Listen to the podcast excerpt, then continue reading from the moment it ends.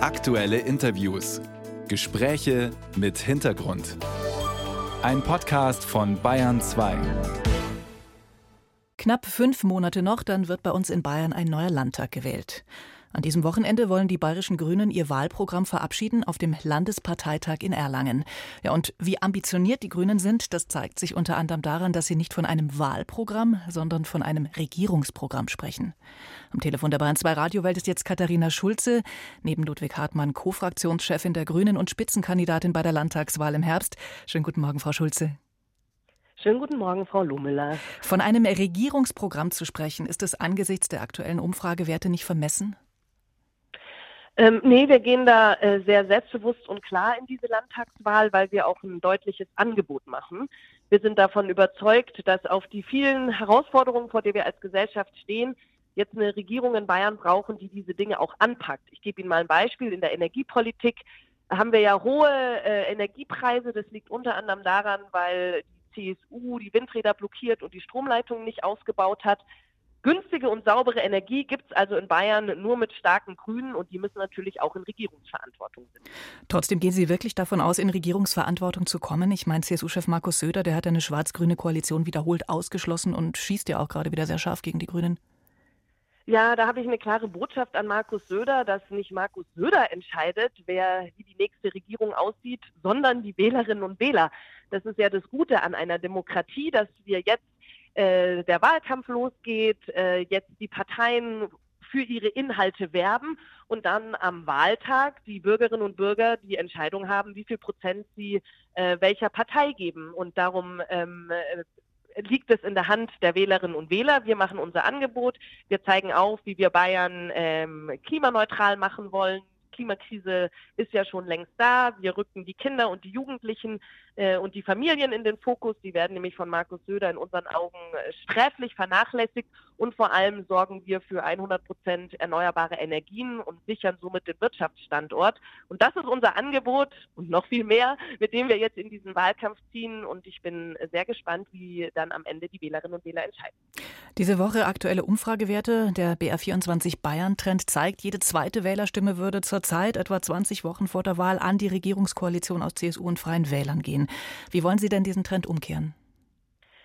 Indem wir uns mit allem, was wir haben, in diesen Wahlkampf schmeißen. Ähm, wir hatten jetzt äh, letztes äh, Wochenende die Eröffnung der Volksfestsaison mit Cem Özdemir im Truderinger Festzelt volles Zelt, gute Stimmung. Wir merken hohe Interesse an uns und an unseren Themen. Und ich glaube, je näher diese Landtagswahl auch kommt, ähm, wird dann hoffentlich wieder auch mehr über bayerische Themen geredet. Markus Söder hat ja diese Angewohnheit, ständig über alles und über jeden zu schimpfen und immer zu sagen, was Berlin angeblich alles ganz so furchtbar macht. Aber es ist eine bayerische Landtagswahl. Das heißt, lassen Sie uns doch mal darüber reden, warum in Bayern so viele Lehrkräfte fehlen, warum wir so wenig Kita-Plätze haben.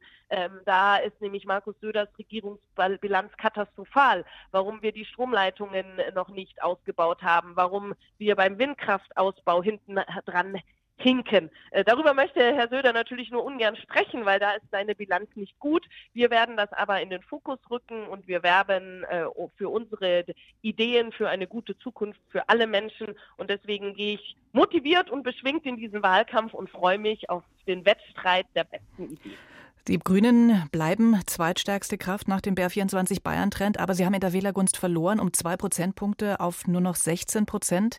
Dafür, dass sie schon mal auf dem Weg zur neuen Volkspartei waren, können Sie damit doch nicht zufrieden sein. Oder woran liegt es denn? Ja, dass wir jetzt da minus zwei Prozent beim Bayern-Trend hatten, ähm, ist natürlich schade. Auf der anderen Seite, äh, wenn man sich die Zahlen von 2018 anguckt, da waren wir in den Bayern-Trends so, so fünf, sechs Monate vor der Wahl noch viel weiter unten und haben dann auch äh, unser historisch bestes Ergebnis mit 17,6 Prozent eingeholt. Ich bin also sehr optimistisch, ähm, dass wenn der Wahlkampf jetzt richtig losgeht, äh, wenn über die bayerischen Themen gesprochen wird, wir mit unseren Antworten auf die Herausforderungen der Zukunft auch punkten können. Nehmen wir doch mal das Beispiel Klimaschutz. Ich glaube, uns allen geht nah, was gerade in Italien los ist.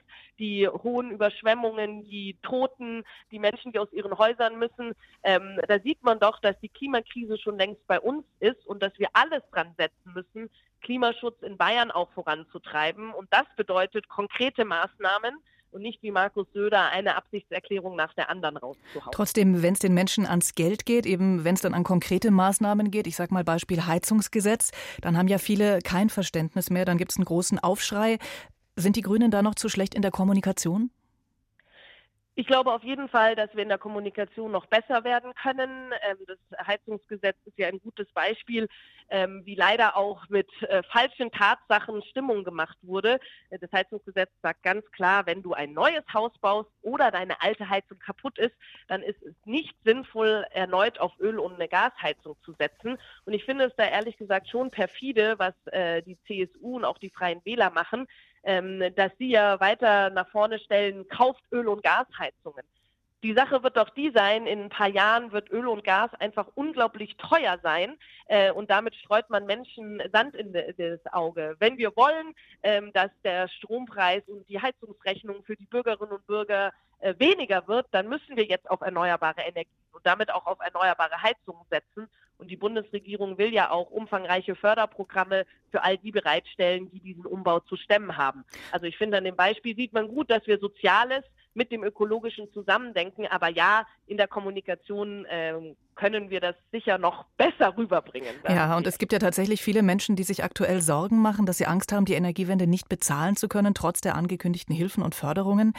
Das ist das eine Teil, die eine Seite der Medaille sozusagen. Und dann gibt es aber natürlich auch noch Menschen, die sagen, das geht alles nicht schnell genug mit dem Klimaschutz. Das ist längst noch nicht ambitioniert genug, auch in ihrer eigenen Partei. Die Grüne Jugend zum Beispiel, die fordert ja, dass Bayern schon bis 2030 klimaneutral wird.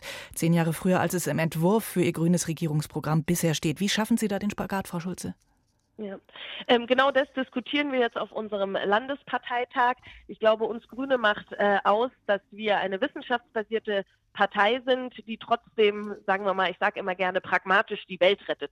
Das heißt, wir müssen schauen, wie wir ähm, jetzt die vielen Jahre, in denen zu wenig passiert beziehungsweise nichts passiert ist im Klimaschutz, gemeinsam gut meistern können. Und da haben wir kluge Vorschläge, ähm, wie wir zum Beispiel den öffentlichen Personennahverkehr ausbauen, wie wir das äh, für Kinder und Jugendliche kostenfrei machen, weil auch das ist eine finanzielle Frage, wie wir den Ausbau der erneuerbaren Energien beschleunigen, äh, denn damit äh, schützen wir unseren Wirtschaftsstandort äh, Bayern, was uns sehr, sehr wichtig ist. Und ähm, aus meiner Sicht atmet unser Regierungsprogramm ähm, genau diesen Spagat zwischen dem, was nötig ist, äh, um ein gutes Leben für alle hier in Bayern zu ermöglichen und das, was wir dann auch äh, hoffentlich in Regierungsverantwortung gut umsetzen können. Jetzt haben wir viel über Bayern gesprochen, aber natürlich spielt die Bundespolitik immer rein, auch im Wahlkampf, auch wenn es um den Bayerischen Landtag geht.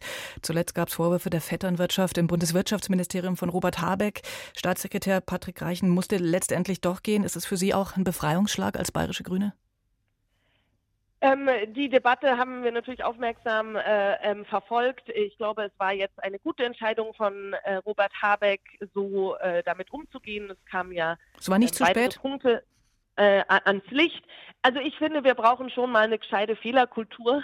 Also es war doch zu spät. Bisschen, äh, nein, ich, ich finde, dass ähm, Robert Habeck das doch äh, gut formuliert hat, ähm, wegen, äh, es kamen jetzt weitere Punkte ans Licht und deswegen war das dann der eine Fehler zu viel.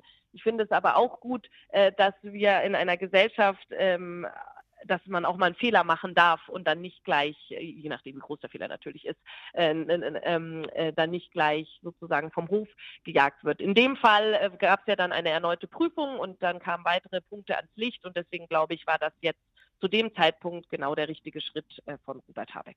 Katharina Schulze, Fraktionschefin der Bayerischen Grünen und Spitzenkandidatin bei der anstehenden Landtagswahl im Herbst. Ich danke Ihnen fürs Gespräch, Frau Schulze. Sehr gerne.